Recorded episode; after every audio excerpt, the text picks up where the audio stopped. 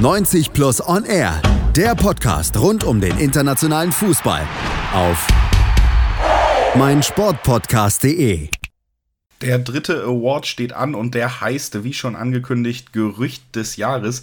Bei diesem Award geht es darum, welches Gerücht sich auf dem Transfermarkt lange hartnäckig gehalten hat, welches Gerücht dann auch genervt hat, gerade auch für uns, die irgendwie immer mal wieder dann auch diese News schreiben müssen und dann ewig mit demselben Thema zu tun haben. Am Ende passiert meist noch nicht mal das, über das lange geschrieben wurde.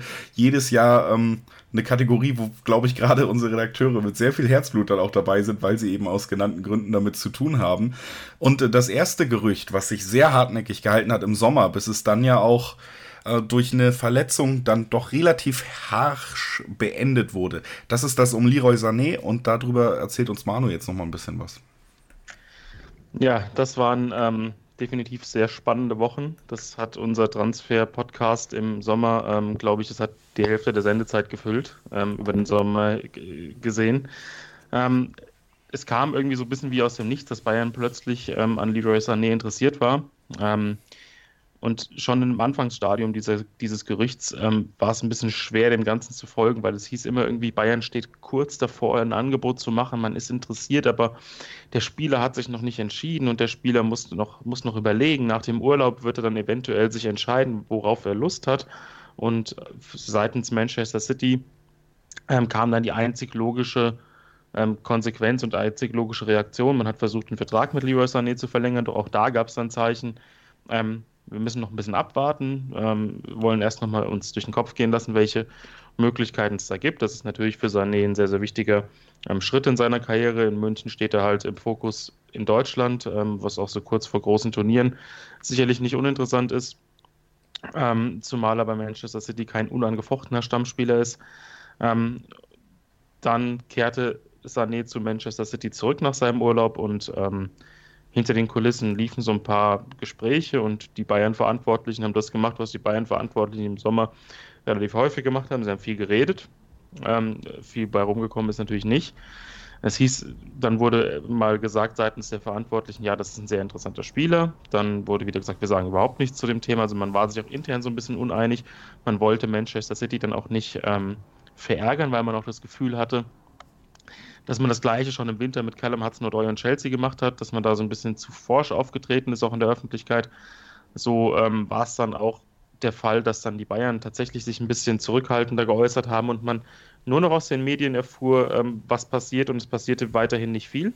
Also es war ein sehr, sehr langfristiges Thema. Die Updates, die dann irgendwie in den Medien kamen, ähm, beliefen sich immer auf, ja, es gibt keine großen neuen Entwicklungen, aber der Spieler hat die Tendenz, das oder der Verein hat die Tendenz, dass man eben so und so viel Geld ähm, ausgeben möchte.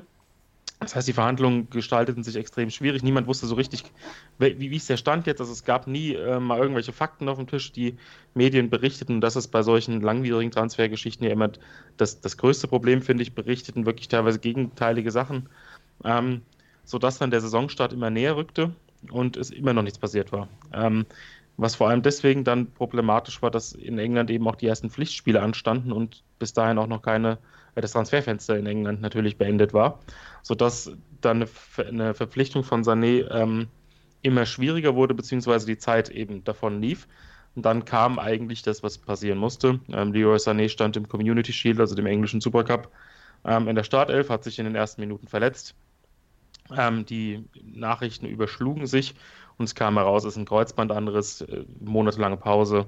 Und es war erstmal klar, dass Bayern ihn nicht verpflichten wird. Aber selbst nach der Verletzung kehrte keine Ruhe ein, sondern es gab dann irgendwie ein paar Wochen später schon die ersten ähm, erstmal Verletzungsupdates und dann wurde daraus auf dieser Grundlage schon wieder neue Transfergerüchte ähm, diskutiert und konstruiert und ähm, das Thema hält bis dato an. Also die ähm, aktuelle Entwicklung ist ja so, dass Manchester City immer weniger zuversichtlich ist, dass äh, Leroy Sané bleibt.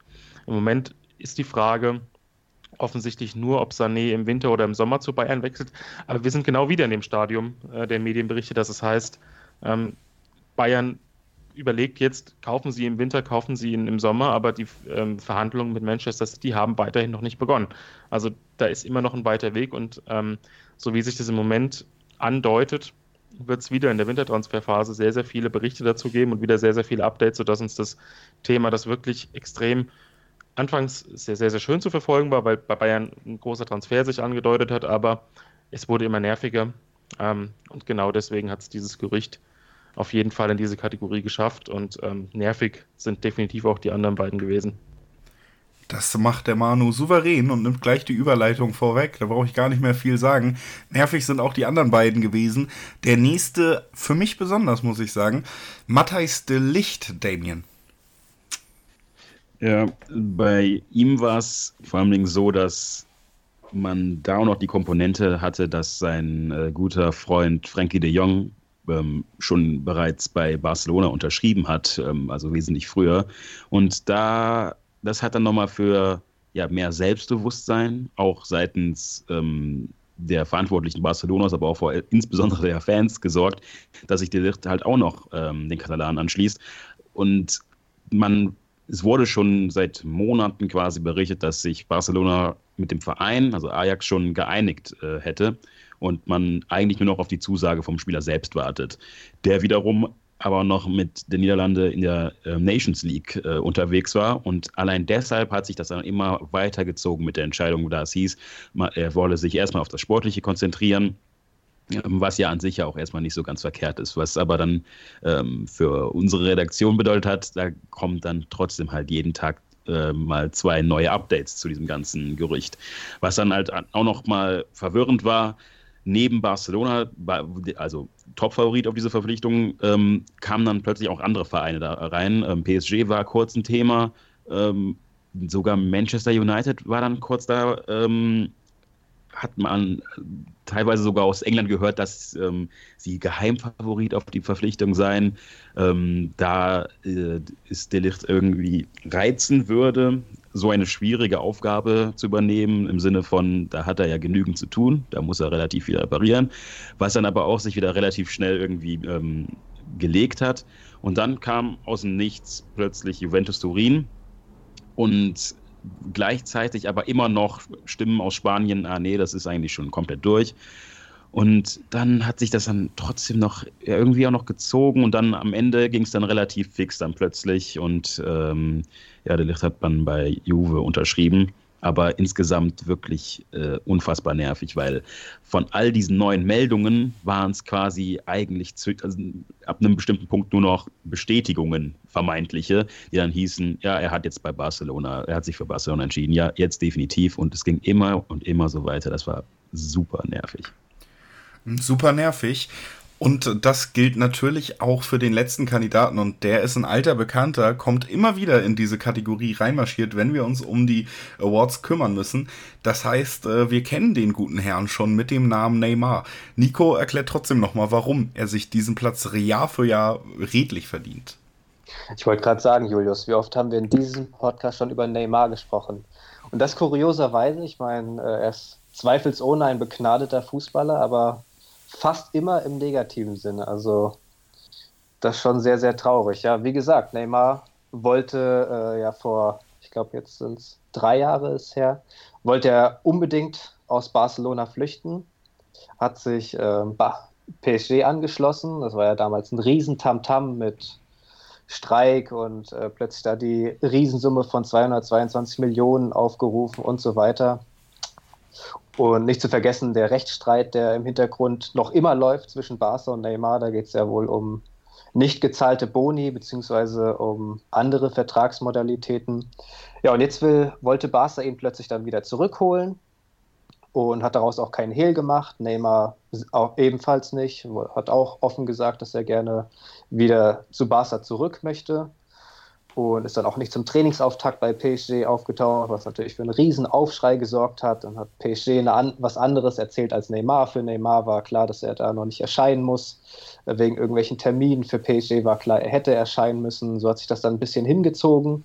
Und PSG hat sich dann aber zur Überraschung vieler ähm, dann aber auch nicht breitschlagen lassen, zu sagen, okay, der Spieler will scheinbar nicht mehr für uns spielen, dann verkaufen wir ihn eben wieder für eine hohe Summe und haben dann eben auf einer gewissen Ablöse beharrt, die um die 200 Millionen gelegen haben soll. Und Barca hatte eben nicht das Geld, um den verlorenen Sohn wieder zurückzuholen. Und so ist es dann nicht zu dem Deal gekommen. Neymar ist geblieben, aber immer mit dem Hintergedanken, äh, Neymar will weg. PSG hat da einen Spieler jetzt in den eigenen Reihen, der eigentlich überhaupt keinen Bock mehr auf den Verein hat und das auch ganz offen sagt. Dementsprechend gab es natürlich direkt die lauten Pfiffe, als Neymar wieder eingesetzt wurde. Neymar hat das dann so ein bisschen beschwichtigen können, zumindest äh, aus der Sicht von hier, dass er eben dann in mehreren Spielen den wichtigen Siegtreffer erzielt hat, unter anderem diesen herrlichen Fallrückzieher-Treffer gegen Straßburg. Da sind wir wieder bei seinen begnadeten fußballerischen Fähigkeiten. Ähm, aber trotzdem ist dieses Wechseltheater scheinbar noch nicht vorbei. Er hat jetzt zwar vor kurzem gesagt, dass er aktuell nicht an einen Wechsel denkt und jetzt auch im Winter da keinen Stress machen möchte. Und für ihn zählt ja jetzt nur PSG und die Champions League. Ich denke, wir sind uns aber da alle einig, dass im Sommer, dass sich das dann wahrscheinlich wieder etwas anders anhören wird. Und das dafür sorgen könnte, dass wir dann auch im nächsten Jahr in dieser Kategorie wieder über Neymar reden. Die Rückkehr zu Barca hat noch nicht geklappt. Die Rückkehr zu uns als Gerücht des Jahres auf jeden Fall. Und warum hat Nico gerade ja auch nochmal ausgeführt. Das waren unsere drei Gerüchte des Jahres. Und als nächstes kommen wir dann zum vierten Award, den wir heute vorstellen wollen. Das ist der Verlierer des Jahres. Und ab da geht es dann auch stimmungsmäßig langsam wieder mit den Awards bergauf. Das ist versprochen. Nur noch ein negativer Award und dann, dann wird es wieder schön hier bei uns. Bleibt also dran. 90 Plus On Air. Der Podcast rund um den internationalen Fußball. Auf meinsportpodcast.de. Der Füchsle Talk. Die Analyse. Aus meiner Sicht ist dieses Experiment gescheitert. Die Vorschau. Ich mache mir meine Welt, wie sie mir gefällt. Kann Pippi Langstrumpf singen, aber nicht die Fußball-Bundesliga. Der prüfende Blick. Ja, die Stimmung ist super. Alles zum SC Freiburg mit Michael. Der Füchsle Talk auf meinsportpodcast.de.